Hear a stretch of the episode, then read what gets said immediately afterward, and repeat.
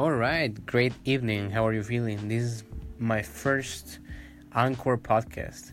It's just an incredible tool. I mean, I just found it on the internet, so it's a great thing to do.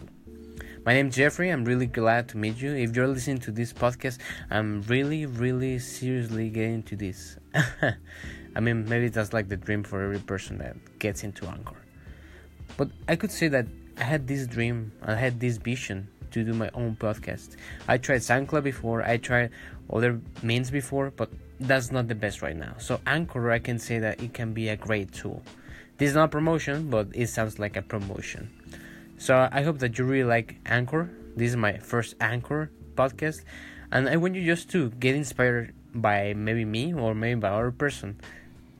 But having the option, having the desire to really share your thoughts and your voice across any of these kind of means, my goodness, that's a great example of legacy, of transcendence. So, what else can I say? I'm really getting this idea into my head, so I'm really liking it a lot. I hope that you really enjoy Anchor as I'm doing right now, too.